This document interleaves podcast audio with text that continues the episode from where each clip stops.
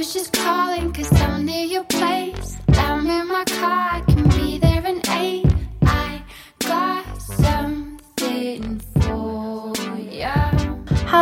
大家好，欢迎收听新一期的出逃电台，我是小乐。我是哈四，那个十一月份嘛，我们这几期都非常的勤奋，每个月都有加更。那么我们这一期就是加更内容，因为我们的粉丝其实都还蛮热情的，有很多的粉丝投稿。我们现在第一期和第二期先甄选出来一部分，然后慢慢再逐步放送，也非常欢迎粉丝们给我们投稿。那话说到这里呢，怎么粉丝投稿呢？不但可以粉丝投稿，还可以粉丝加入我们粉丝群。粉丝群怎么加入呢？首先要在微信上关注我们的出逃微信公众号“出逃 Studio”，关注我们的微信公众号，下面有一个联系我们，点击联系我们呢，就会跳出我们小客服的微信的二维码。扫这个二维码，然后就可以添加小客服的微信，然后跟他说你是要投稿，还是说想跟其他的粉丝大家在粉丝群里聊聊天都可以。然后小客服，如果你要想加入粉丝群的话，小客服会小客服会发给你一个测试题，你达到六十分就可以进群啦。啊，然后那小客服很努力啊。嗯，小客服除了组组织我们的那个语言，给我们录录稿子质量一般，小客服啊，我知道了啦，还是很努力的。然后呢，你如果不想加粉丝群，单独来投稿投稿，或者是来看看我们的一些客服发的一些我们的推文都可以的，只要你开心，没错，我们就是这么宽容的一个电台。嗯，这期的话依然是粉丝投稿，刚才也说了，但是我们不一定把这作为加更，到时候我们看时间安排吧。嗯，嗯，然后这一期贼长，是因为我们的粉丝文笔很好，我们就让哈斯来读一下这篇粉丝投稿。呃，对，这个是目前我们收到所有投稿里面唯一一个不用我们做改动，直接拿来用的。嗯，而且这个呃给我们投稿的这位呃朋友。他的怎么讲？他的文笔很流畅，而且他情感非常的细腻。嗯，一会儿在我朗读过程中，我基本可以一字不差的就原封不动的呈现给大家，大家能感觉出来这是一个南方男孩的一个细腻。嗯，好的，那么话不多说，这一期的节目开始。一六年，我的一个高中同学突然从国外回来了，说要完成自己当演员的梦想，进入了当时一个剧组，剧组在西安拍摄，我便说找一个周末去探班吧，叙叙旧。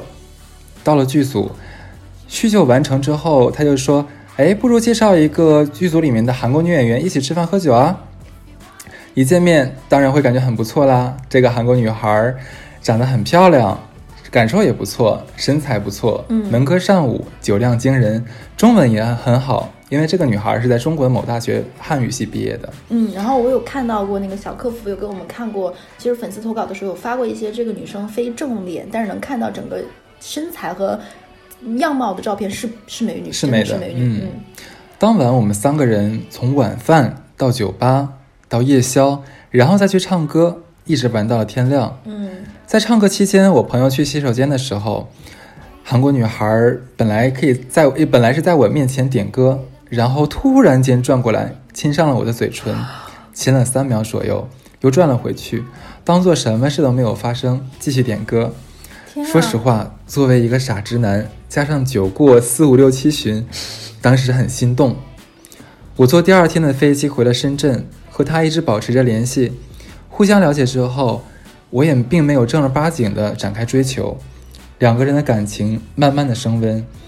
大概一周之后，我再次造访西安，我们就在一起了。也挺蛮自然而然的，对。嗯，异国异地加上互相不了解，种种因素，其实在最初的时候，我并没有太多的放在心上。零六年我就去北美留学了，自认为能够应对文化上的不适应。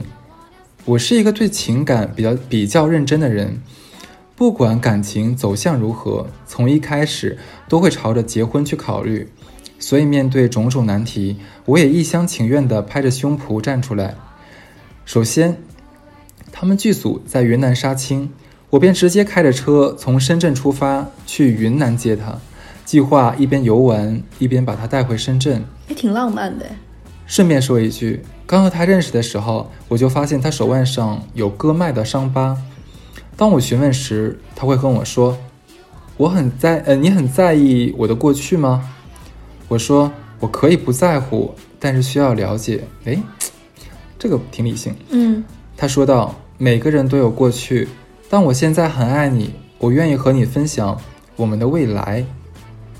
我当时也没有再问下去，觉得 love fights everything，就是爱情能战战胜一切。唉，在深圳，我的好朋友们发现我恋爱了，都开始起哄要见我的新女友。我有邀请他们参加我们的云南之旅，当时就有一对呃情侣和一个男生空降到云南参加我们的小旅程。我一个人开了二十二个小时，从深圳开到云南的一个小镇上。我比我的朋友们先到一周左右的时间。这一周，我跟我的女友、我的老同学还有他的助理就展开了在云南的自驾游。我的感受就是经济上和体力上的消耗非常大。嗯，是我理解的那个体力上吗？嗯，各地都是住四星以上的酒店，但基本上都是五星。吃遍各地最有名的餐厅、酒吧，而且他开房的话，应该是至少要开两间，他还有助理啊，对。呃，体力上除了干柴烈火，更多的消耗就是喝酒。我的韩国女友真的太能喝了，我自认为酒量不错。大学期间有一晚上，一个人吹了一整瓶的伏特加，那很能喝了。嗯，但在他面前，我是真的怂了。他可以从晚饭喝到第二天天亮，我们就这样每天醉生梦死，火热浓烈的爱燃烧着自己。我们先玩了昆明、西双版纳、香格里拉，接上我深圳的朋友们之后，我们启程去了丽江、大理、阳朔。我深圳的朋友会，呃，我朋友，我深圳的朋友会多以从我出发的角度考虑问题。见面之后没多久，就感觉他们的反应多多少少都跟期许中有偏差，主要是来自我韩国女友的有些言行开始表现出跟中国文化的差异。譬如在喝酒的时候，我的一个男性友人说了一件很有意思的事儿，韩国女友会说“叉叉叉，我很喜欢你”，这个叉叉叉指的应该是嗯这个男生这个男生。就是讲故事这个男生，喝酒喝着喝着就开始流泪，说很感动能跟我在一起，现在很幸福。我当时可能爱情上头，对一切都没有那么敏感。我的朋友，但其实觉得韩国女友的戏有点过多了。是有点 drama 了，我也觉得。当然，朋友们也没有直接跟我泼凉水。对，因为刚刚在一起嘛，这确实不太过多干涉。回到深圳，我本想在外租房子，但是一直没有找到合适的地方，我们就在酒店住了一个月。父母心疼我们，就让我们回家住。我当时还涉世未深，就这么答应了。到了深圳之后，韩国女友在两个月的时间内，将我身边的朋友奇迹般的得罪完了。这是咋做到的？我甚至不知道她是如何做到的。她回答你了。我把问题归结到酗酒。嗯，因为大多数时候都是因为喝酒导致的。譬如 Welcome Party 就是一个酒局，韩国女友和我一个女性友人就开始突然尬酒，嗯看着没什么，但是其实已经喝到人格分裂。嗯，这是什么形容词呢？当时我的一个朋友过来说，大家喝得很嗨，可以开香槟了。然后韩国女友突然拉着我朋友说：“你为什么要让我老公开香槟？你自己不会开吗？你以后不要跟他玩了。”啊，嗯，那后果可想而知。好尴尬呀。还有一次，我表妹和朋友约她去做美甲，我也在旁边按摩。韩国女友一直在用手机发着韩文语音，突然我手机响了，我坐在旁边的朋友给了我发了私信，说美甲店老板懂韩语，说韩国女友一直在语音对面的人说：“哥哥，你想我吗？你爱我吗？”我当时当然是也是气炸了，压着火把他带走，质问他，他说没有，让我检查手机。我不懂韩语，只能找我的韩国朋友翻译。场面相当尴尬的四个人坐在酒屋里，我两个深圳长大的韩国朋友看着他的手机帮我翻译，语音文字对着时间看完以后，我朋友和我说，他们觉得并没有什么太大的问题，我们就这样走了。韩国女友也疯了，怎么样都过不去。对呀、要我我也过不去。我心里也有愧疚，就陪他出去唱了一个通宵的歌，喝了一个通宵的酒。就这样，在深圳，我身边的朋友都开始排斥他，我们也只能两个人单独的生活。中途，他让我去陪他见一次他的家人，我们就去了一趟韩国。我除了转机，也是第一次去韩国。为了行动方便，我们也是租车，两周开遍了整个韩国。见了他几乎所有的家人朋友，有句话叫做“要认识一个女生，就要见她的母亲”。她的母亲看起来非常的正常，语言表达沟通和蔼可亲，一切一切看起来都没有什么特别不对的地方。只是两周以来特别的累，开车、赶路、喝酒、赶路、见人，然后再喝酒。天哪！其中有两件事儿让我很介意。第一，明明第二天要见他父母，他晚上非要拉我去和他朋友喝酒，一堆韩国晚辈敬你酒，我感觉我自己就泡在了真露里面。问题是真露不好喝呀。是呀，早上九点见他父母，我们能喝到早上六点半，咋想到？这点非常韩国，因为我要真的吗真的非常韩国。我从三点半就咳吐了，一直断片到六点半，回到酒店昏死过去，直到他父母打我们电话。我本是一个比较讲究的人，其实他看他的文笔能看出来，他是个很得体的人，很有教养的人对，一脸宿醉难受，没洗没时间洗澡 fresh up。其实我心中非常的介意。第二件事儿，喝了酒，他让他朋友带我们在山顶飙车下山，天哪！不要命了这是。对啊，我还是有那种代表中国的意识，想起来真是非常非常的后怕。时速一百多公里，从上路开下来，总呃总的来说，虽然这次韩国之旅很累很醉，但是发现他的家人都还是很不错。我觉得啊说到这里，我不得不吐槽，这真的是被感情冲昏了头脑。这种从山路上一百一百公里时速开下来，真的太不要命了，而且是喝酒对呀、很吓人，这种真的。真的太疯狂了。呃，觉得他目前这些问题可能都只是年轻而已。差一句话，到此时我们已经在一起五个月了，所有的开销都是我负责。他手上有我的信用卡，去韩国给他全家都买了礼物。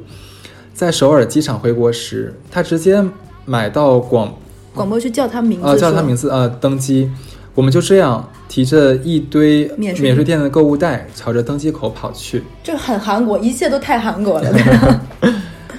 回到深圳，韩国女友和身边的人关系还是相当不好，而且是越来越不好。越是这样，同一时间激起了我的保护欲。嗯，哎，哎这点我，但是我觉得挺爷们儿。呃，我能理解这一点，就会嗯觉得这个女生各方面在异国一个人很不容易，然后她还没有办法融入，有一点可怜。她会想，她是我的女人，我要保护她。是的，嗯，我白天工作，晚上陪她喝酒。她也慢慢的找一些韩国呃深圳的韩国人做一些社团活动，比如一起读报读报，这嗯给韩国人教中文。但是无法改变的是，还是他惊人的酒瘾。他对我理呃，他对我解释，他有抑郁症，不喝酒他睡不着。我表示你可以喝一点儿，但真的不应该喝这么多。韩国女友的常态是晚上九点到十点和我说：“老公，我想喝点酒，我们去便利店买点儿吧。”我说：“一人两瓶哈，啊？你这就是喝点儿酒嗯 我可能哎呀，这个对，喝点酒有点误解，有点误解。结果下去之后，他提了 二十罐啤酒上来，我喝了三四瓶就睡了，睡到半夜起来，看到他还在喝我，真的很好奇，他这个女朋友是如何保持身材的？就是二十罐啤酒，哎，很很胖人的很胖人。我也想说，对啊。第二天早上去上班，看见二十瓶全部喝完，他和我身边的人的冲突一直没有停止。他依旧是我行我素，我的朋友们也开始慢慢，呃，开始了中国式的方式，拉起了小团体，背后嚼起了舌根。这个应该是全球的小几个方式吧？对，直到有一次，韩国女友发现我身边的人在背后拉了一个群，叫做“反韩国女友联盟”，她崩溃了，大闹一场。又一次和韩国社团的人喝到崩溃，居然回家时醉倒在我们小区门口，太失态了，这个真的，而且你又住在人家男生家里，很不得体。嗯，这件事引起了我父母的重视，问我怎么回事儿，我只能解释韩国人都这样。哎，这是也有可能，也有可能哦。我们开始告诉自己要考虑清楚，他们，啊但是他们爸妈肯定会觉得，啊对对对就是这不是一个感觉会啊，是父母告诉我要考虑清楚。没过多久，最让我们崩溃的事发生了。他开着我的车去参加韩国聚会，喝酒回来，酒驾被抓了。当时，当时全国整顿酒驾是重要任务，他就这样撞到了枪口上。我使出浑身解数，肯也改变了。结局。对呀、这都什么年代还还妄图这样吗？只能找到我的父母求助。我的父母也感受到了极大的崩溃，但还是全力救他，动用自己的关系取保候审，以身体不好的原因来拖延时间。可惜他是一个韩国人，过于显眼，引起了一定的关注度，记录录入系统，无法取消，最终不得不被刑事拘留十五天。这里我的不得不说，做得好，该这种事情就是该，真的。嗯，此后我父母和我对这个女孩已经直接改变了准儿媳的认知，我甚至并没有感到她的入狱而难受，甚至觉得这段时间我很轻松、很自由，不用喝酒，不用担心她又惹出什么事儿来。我觉得这个感觉我还有点能理解，就是哪怕你再爱一个人，然后这个人不断的给你添麻烦，嗯，其实也是一个挺挺那什么的事情。嗯，不久之后，我们全家去了洛杉矶度假，也是因为保护他的原因，我和我的父母的关系也一直处于比较紧张。这男的算是为了他这个韩国女友众叛亲离了，我觉得。嗯，有一次我和我的母亲有些争执，她说第二天早上，她来给我妈妈做早餐，她起的又没有那么早，起来时我母亲出门去吃早餐了，她依旧在做，有点为了争表现的感觉吧，做了非常非常多，等于早上十点摆了一大桌子，四个人在家够十个人吃的量。我妈妈回来之后，本来已经吃过了，看这么多东西，先是一点吃不下，二是心里还有对我有些气，三是觉得这么浪费，说了一句怎么做饭毫无统筹。韩国女友问什么是统筹，我妈妈就声量比较大的说了一声：“你自己查查什么是统筹。”就上楼去了。韩国女友的好心变成了这样的一个结局，内心无法化解，就开始比较用力的洗盘子，声音大到楼上都听得见。此时我还没有醒，我妈妈来到我的房间和我说：“让她走。啊我都有种听到这里有种松口气的感觉，真的。”嗯，我内心深处居然感到一丝顺水推舟的感觉。我把韩国女友拉出去，说了我妈让我们分开，她哭得死去活来，我们就这样分手了。说是分手，但我们还是在洛杉矶，我便和她在洛杉呃 L A 过了过起了纸醉金迷的一个月，每天喝酒、赌博、无度的 sex。他甚至要以悲伤过度为由，要买嗯嗯抽。夸张时，他会去 sex 商店给我们俩都买药。啊，酒后吃药，鱼水之欢。一个月后，我将他送上了回首尔的飞机，结束了这段魔幻的旅程。我已经忘记了我们什么为什么要开始，太累了，每一天都在燃烧我自己的生命。一起的小一年，我的体重掉了二十斤，戒烟两年又重新抽了起来。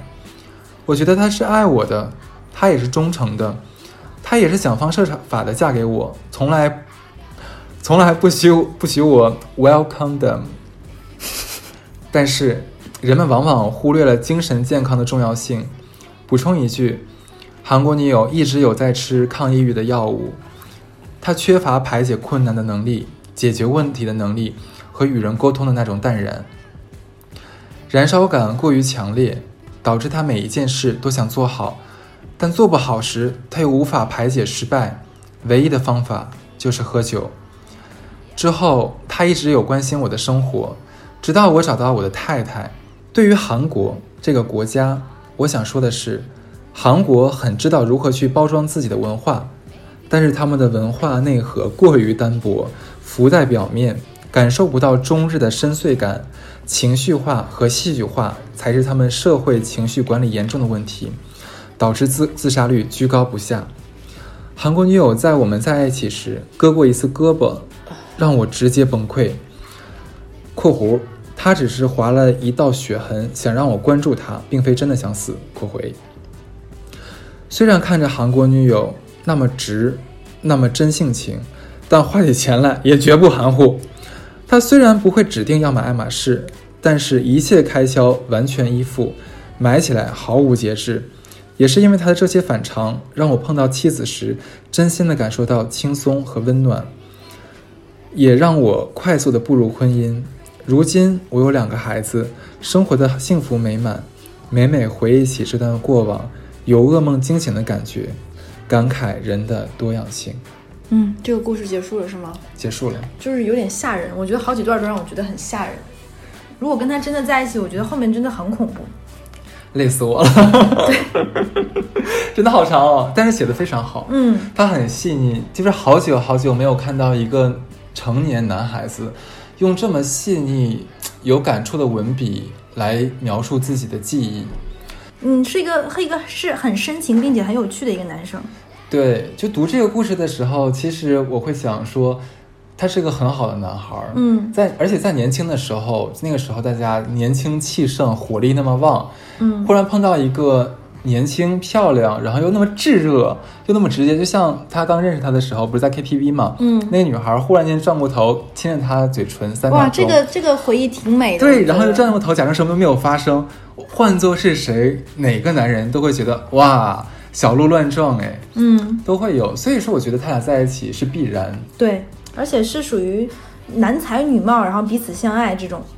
嗯，呃，当然，就后面中间经过他俩的一些事情，就像呃，这个女孩儿最严重的问题，我感觉他俩核心的问题在于酗酒，酗酒是直接导致他俩出问题的一个原因。对，对，当然后来的话，最后他有解释说，他的酗酒是因为这个女孩有抑郁症，嗯。呃，不知道如何通过自己的能力去化解掉，只能通过喝酒。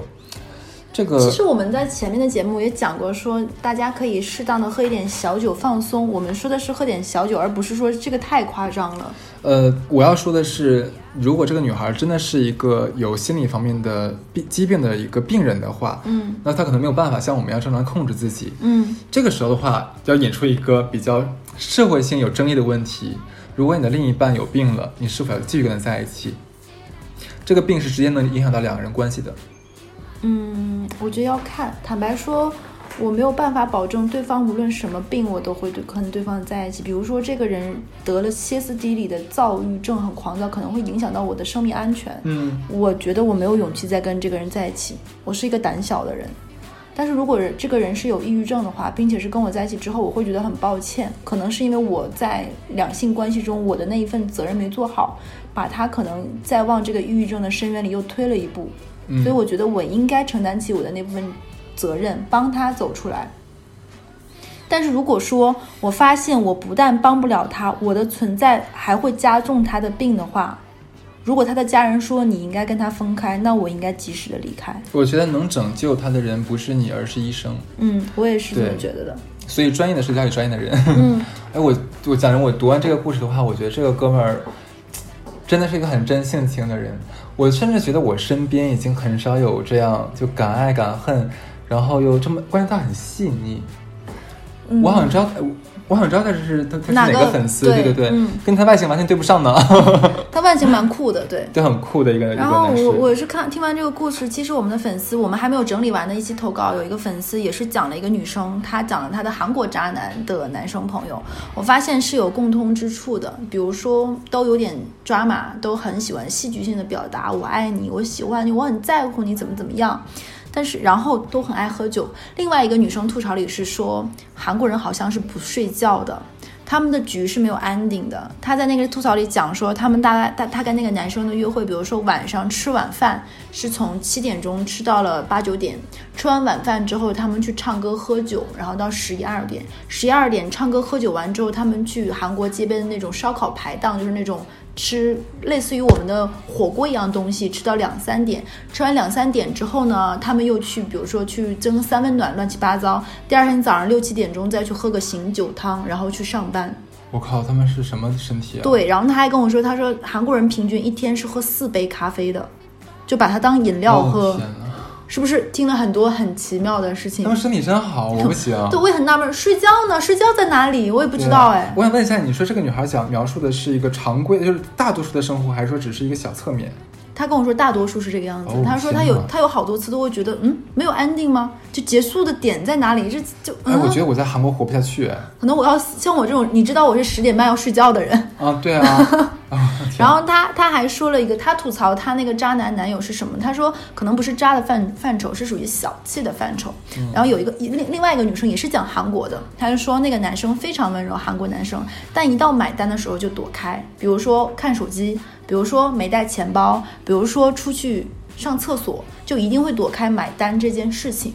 但又无比的温柔，就比如说会给他吹头发啊，会很给他带他去挑衣服，审美很好，很爱打扮，自己也很爱干净，很爱拾掇。很多中国男生会，比如说有点老爷们儿的糙，对吧？韩国男生大部分都打扮的比较得体，就比较爱收拾。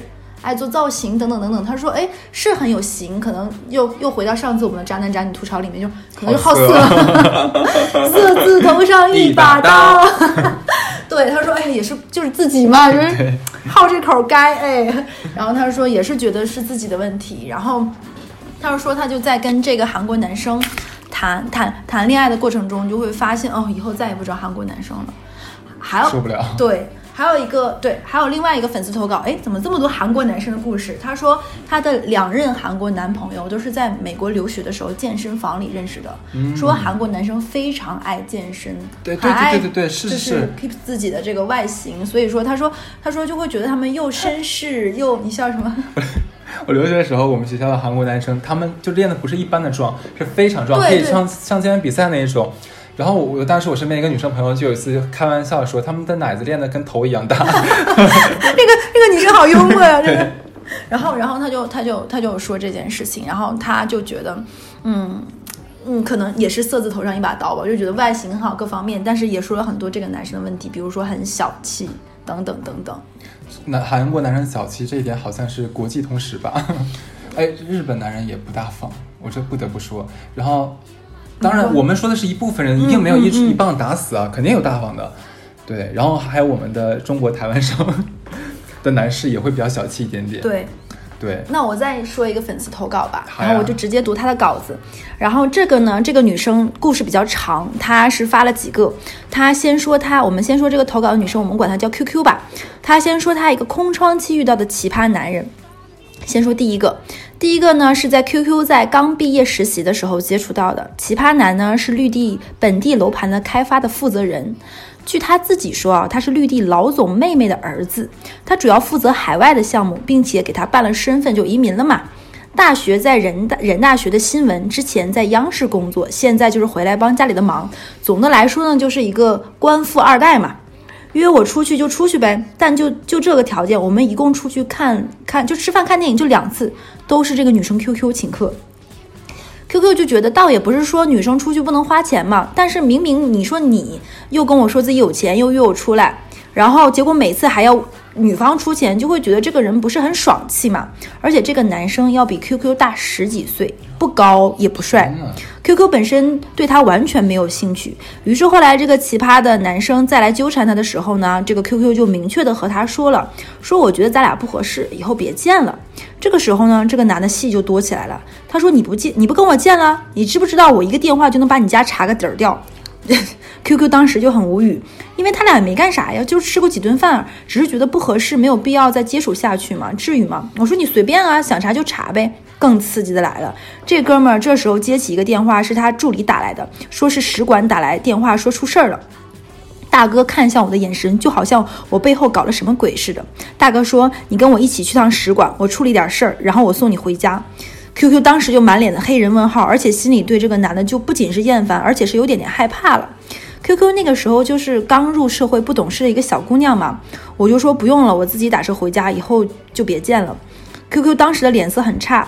然后这个男生的脸色就更差了，然后就起身去结账了。没错了，是 QQ 结账的。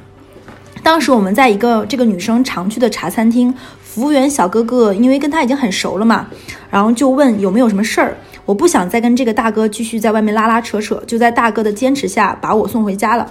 后来这个大哥每次回。每次回本地还会联系我说要不要见一见，我都拒绝了。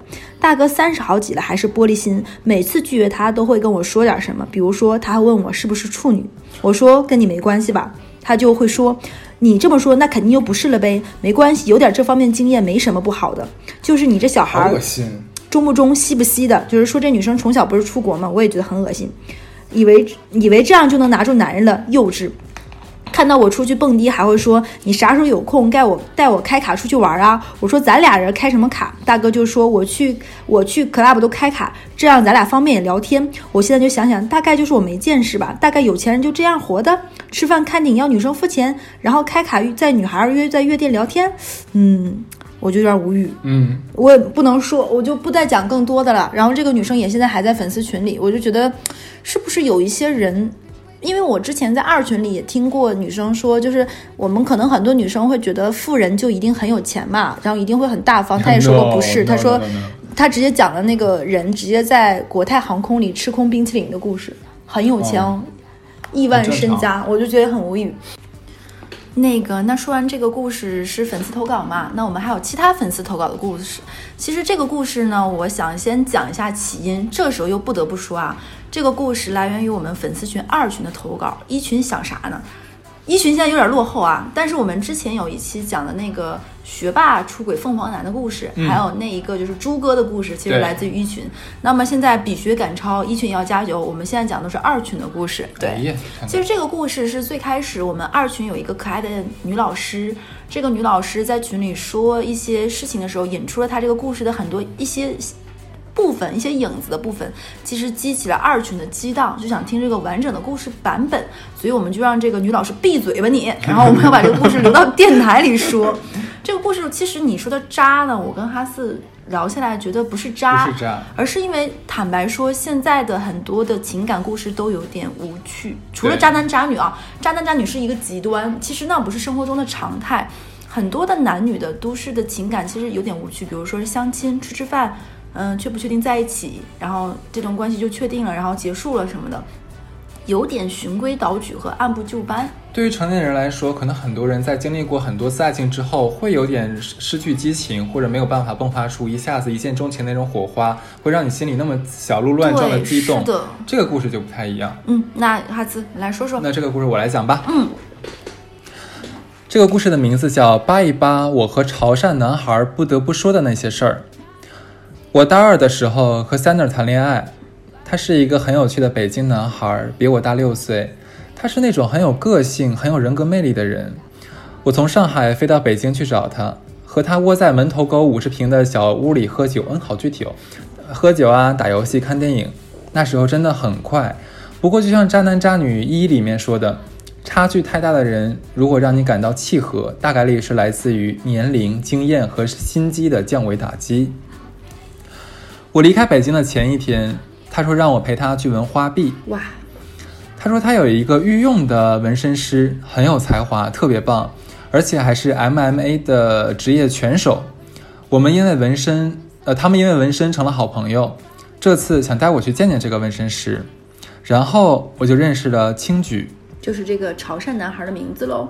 呃，青举应该是潮汕男孩是吧？OK，那天是二零一七年的立春吧，我们在青举的工作室里一起吃了春饼（括号北京好像有个习惯叫咬春，哎，其实东北也有。我们也有咬春，对。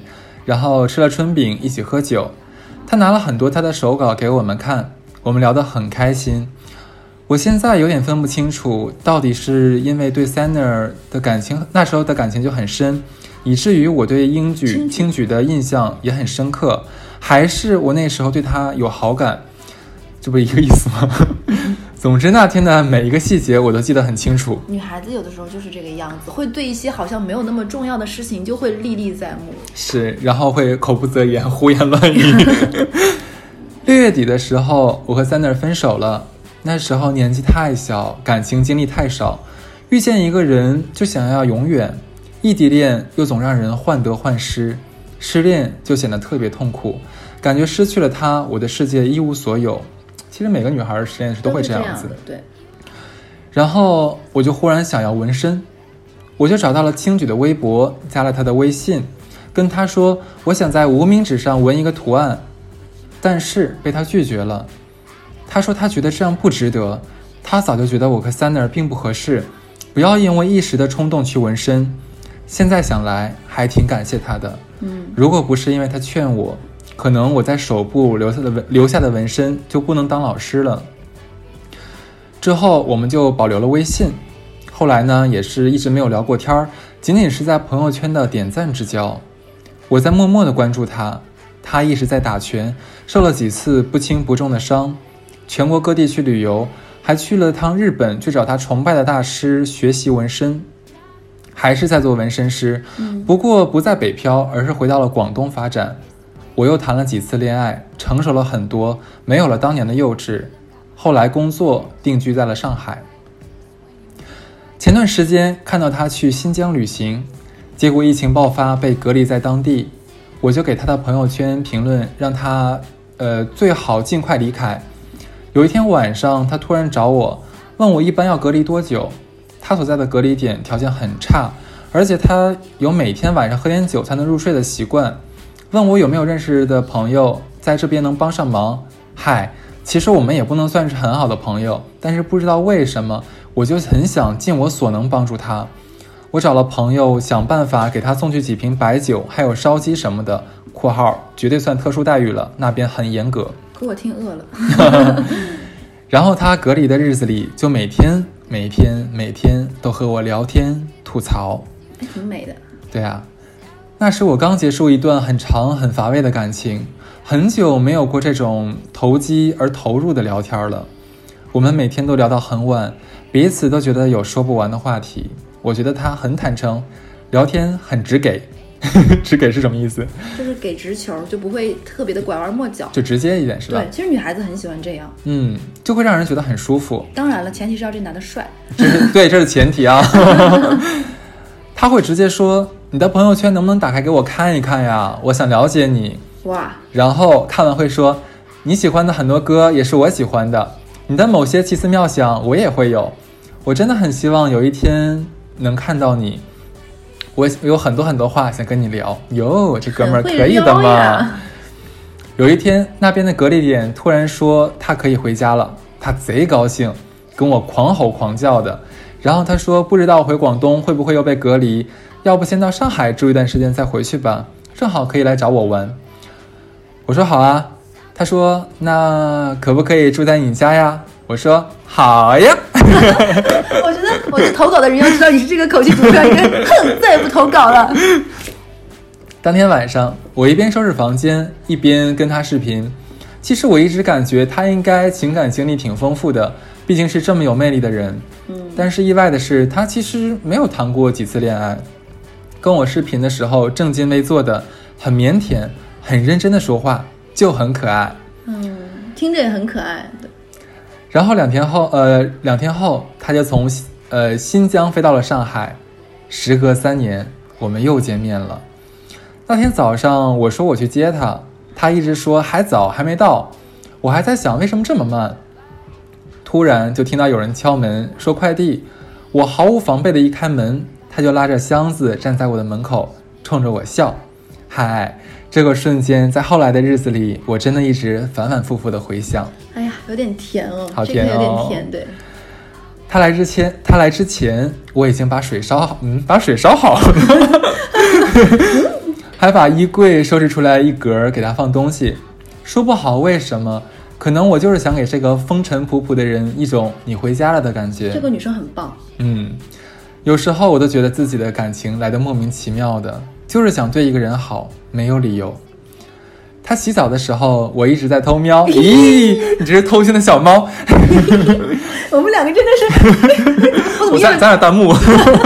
我就是咽了一下口水，不好意思。哎呀，流口水的地方在后面呢，你听啊。嗯，我家的浴室很奇葩，没门儿。就不用偷瞄，太直给了。不得不说，他身材真的很好，肩宽腰细腿长。一身打拳练出来精悍的肌肉，还有很赏心悦目的花臂，长相请参考吴建豪吧，不是很帅，但是很有味道的那一种，气质感觉比三年更成熟了。少来少来说什么，这个时候你给我说什么气质？我要看照片。真的是。之后呢，就开始了半个月的同居生活。白天我去上班，他就在家里练拳画图。我下班回家，推开门，呃，推开门。家里被打扫得很干净，哇！音响里放着他喜欢的《玉置浩二》，他在厨房里做西红柿蛋花汤和潮汕牛肉丸，等我回来吃。我才想起来，之前聊天的时候有跟他讲过，说我很喜欢喝蛋花汤，但是总做不出饭店那种千丝万缕的感觉。他可能在心里就记在心里了，所以做给我吃。那种感觉有点冲击我。可能在上海有很多年了，都是自己一个人。没有人等我回家，所以在楼下看到家里的灯是亮的，心里就会有一种悸动。嗯，而且吃他的饭，吃他做的饭就很家常，不会精致到不近人情，但是有情义，又心思细到让人有点受宠若惊。吃饭的人很容易就会生出遐想，想一辈子都吃下去，天长地久，想无视外面瓢泼大雨，平静地守着一张餐桌到老吧。不愧是语文老师写出来的。好有意境啊，真的好美。后来我无限回购牛肉丸，就很怀念那种感觉，那种味道。哎，这个真的，女孩子就是很容易被一些细节冲到，就是抵对挡在心里。晚上吃完饭，我们会喝酒，看一部我们都很喜欢的小众电影，都想不到对方竟然也知道这个片子这么小众。这种奇迹般的默契时常发生。边喝酒，我们会聊很多。我特别欣赏他对工作的和生活的态度，很努力，很上进。作为纹身师，有职业道德和匠人精神，经常画图到深夜，而且并非是那种艺术家单纯的缥缈和理想主义，他很切实，内心又非常有力量。他曾说会把自己想象成一个机器，饿了就吃，困了就睡，难过就去运动发泄，就像程序一样，出 bug 了就想办法去解决就可以了。我觉得遇到理解和欣赏是很难的事情，但是我们对彼此都很认可，相处的都很舒服。他很喜欢刺激和挑战，我们就去欢乐谷坐过山车、跳楼机，去魔都矩阵玩高空攀爬。本来我是害怕的，但是看到他不害怕，我突然也就不害怕了。敢偷偷的把手机带上去，在最高处和他在别人惊讶的目光中合影，敢从四层楼的跳台上没有犹豫的跳下来，他会很真诚的赞许说：“你真是我见过最勇敢的女生。”我突然就觉得世间事不过如此啊！克服恐惧也是锻炼内心的一种方式。爱比天大。我觉得这也是他带给我的一点收获吧。所以我现在的心愿就是去澳门的双子塔蹦极。我们还一起去人民广场喂鸽子，牵着手荡马路、逛超市。他还在路边的老式理发店理了一个巨丑的发型。我们会站在一个窗边，你一口我一口的共同吸一根烟，看着夕阳一点点沉下去，还骑着小电驴去 K 歌。他唱粤语真的很好听。他还会被楼下乱叫的小狗吵得睡不着觉，气得跳脚要去打狗主人，然后第二天又忍忍不住要去喂它的蛋黄，就给狗喂蛋黄是吧？对这个男生有点可爱哎。想想把它喂喂饱之后让它闭嘴吧。我要上公开课，他会充当我的学生，帮我排练，然后发现竟然真的记不住拼音字母，哈哈哈这是什么意思？看不懂。哎，十四天怎么能做这么多事儿？给我留下这么多美好的回忆哟。如果这些事情只发生在短短十四天，真的很棒，很棒哎。是啊，所以咱俩开头就说了嘛，这不是个渣男渣女的故事，是一个让大家嫉妒的故事。嗯，后来他就回汕头了，他说不太可能来上海发展，因为上海优秀的纹身师太多了，他在这里没有基础，可能接不到活儿，还是在家那边会轻松一些。其实我知道她应该有喜欢的人吧，好像也是一个身上有很多纹身的女孩子，不过我不敢确定。总感觉这半个月就像上天看我生活太无聊，允许我偷来一段休闲的时光。他走了，我没有很伤心，也没有哭哭啼啼，也再也没有找他聊过天，就是觉得有点遗憾。可能我现在真的长大了吧。哦，对了，还有一件事儿，有一天我们喝得很尽兴，他说我要为你设计一个图给你纹身。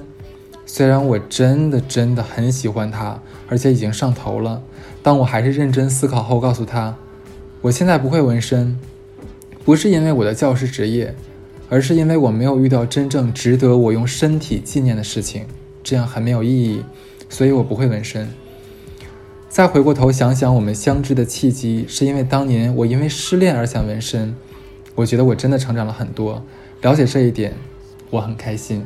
这是一个很棒的故事，对。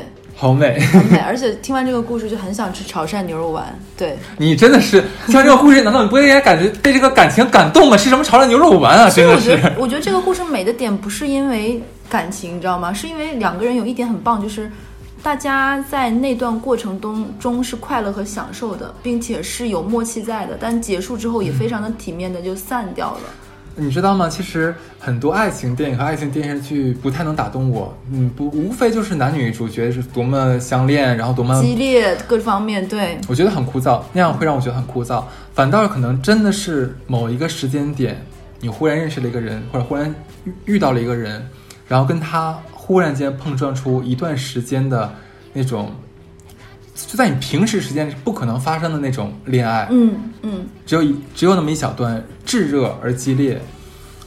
但是很快，假如两个人就分开了，各自回到自己的平静的生活里去，好像从来没有发生过。但是这一段时间所发生的一切事情和感情，会深深的刻在你的心房。这个青举真的是一个有点神秘的人，不论是他的职业也好，还有他的生活的一些行事作风也好，你会觉得是一个很酷的人。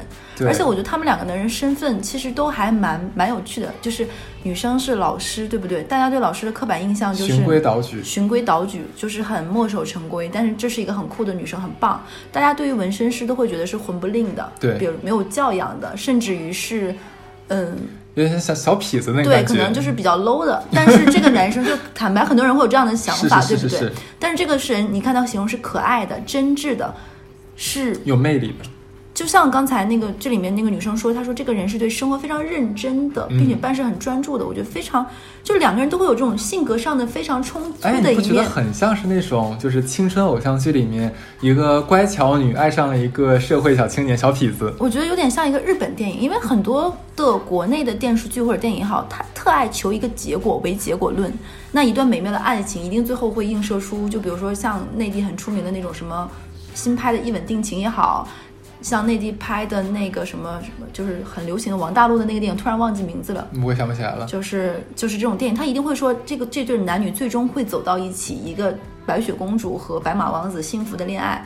其实大多数情感不是这样，是无疾而终的，是慢慢的就在手中溜走溜走了，你也不会有太多痛或者是什么样子。但是你觉得这个算是慢慢溜走？其实我还觉得不是，他们就是在一个非常特殊的时间点，因为疫情结束，就是隔离结束了隔离，然后他来到上海想见一下这个女孩儿，然后其实也就是过渡，就是过渡一段时间再回再回自己的老家，就这么半短短的十四天，两个人发生的一段很棒，感情，很棒，很棒，就是特别美好，有点霍乱时期的爱情。甚至你知道，就像小四评论那个电影一样，我觉得这里戛然而止，蛮好的，就是保留了两个人这是美的最美最好的一段时光和对彼此的印象和记忆。其实我当时看女生投稿的时候，就很很不希望最后是狗血的或者鸡飞狗跳的。哦，我觉得这这这个结局是很成人式的、得体的、珍重的再见了，大家彼此。我觉得这个是在很多都市里面，或者在一个很多正常生活里面是遇不到的。我觉得我特别替这个老师高兴，他遇到了，他很幸福。嗯，而且其实也是要像刚才小乐有有讲说，可能很多人对纹身师的刻板印象，嗯，就是啊，满浑身都是纹身花啊，臂啊，花臂，然后梳着个留着说小脏话、吐胡子痰啊等等，很多人会有这种刻板印象。对，但其实他刚才他也讲了，他在跟那个纹身师视频的时候，那个人正襟危坐，然后有点羞涩，然后讲话话题都很认真。嗯对，其实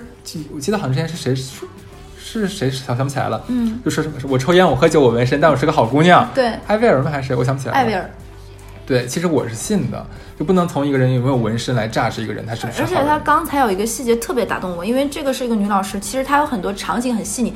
就是有的有的人投稿给我们，可能他只是讲的这件事情很渣，但是我们其实没有 get 到他渣的点，或者是怎么样。但是这个这个他发给我们这篇稿子有很多细节描写，我觉得有戳到我。嗯，就比如说，他说那个潮汕男孩青橘会给他做蛋花汤，因为他说过他喜欢喝那种外面千丝万缕的蛋花汤，这个男生给他做过。我觉得这个情节，如果我设身处地的想，我会一下子真的被击中。咱俩点真的不一样。你知道里面最打动我的一个点是什么吗？嗯就是他们两个站在下雨的窗前，然后一起共吸一根烟，你一口我一口，你这个非常王家卫的电影，就很浪漫。很王家卫。我刚才说的那个就非常的彭浩翔，因为彭浩翔电影里会有一个常见的情节是女生给男生煮面吃。不论是志明与春娇还是什么，就是女生给男生，就有点像那个《大内密探零零八》里面会会说，就是刘嘉玲说：“ 那我煮面给你吃啊。”这种，就是这样今天回来。对，就是咱俩说的是两个电影情节。对，因为我觉得他这个是很唯美的一个故事，所以我第一个反应就是王家卫。我我是希望就是我们电台可能讲了很多渣男渣女，但我们讲这个故事并不是为了猎奇，或者是说说一种价值观，说感情现在就无外乎这样，男人女人都是这个狗样，我们不是这个样子。其实有那样的极端，其实生活中也有很多美好，那些平常的琐碎的细腻的。对，所以我就说这个女孩儿，就这个投稿的女老师算是偏得，老天给她的偏德，她她自己也这么认说为。对她说什么东西是上天给她忙里偷闲的一个时光，时光对对我觉得非因为很多人常棒。可能一辈子遇不到这种叫邂逅，或者说是对怎么际遇吧。，对，因为真的太美好，太难得了。是的，我们很羡慕你，我们酸 了，你把这稿删掉吧。不读了，不读了。对，所以在这里的话，其实也要呼吁一下，大家可以继续给我们投稿。嗯，然后呃，我有其实看到很多朋友给我们留言来夸奖我们的一点是什么，就说说到电台还蛮真的，他们不是来编故事，就是讲一些博眼球或者吸引流量，我们都是讲真实的故事。包括我们吸收投稿的时候，我们也是有很大的量的一个过滤。嗯，对，呃，我也是希望像一群、二群啊，然后还有其他加了我们呃小客服或者加了我们微信公众号，以及因为我们刚刚开微博嘛，所以在微博上面，如果觉得嗯，你自己想讲述你的故事给我们听对，也可以再联系我们。是的，而且其实微博是一个蛮有趣的平台，就是你看到一个好玩的内容，觉得适合我们，你可以艾特我们的。啊，对的，对，你可以艾特我们说，哎，哪个话题其实很适合吐槽聊一聊，或者看了某一个综艺里面哪些内容是我们适合做一做聊一聊，你可以艾特我们的，我们是非常希望并且愿意跟你们互动的。当然了，OK，嗯，那这期我们就伴着这个美好的故事，甜甜的结束，好，拜。拜拜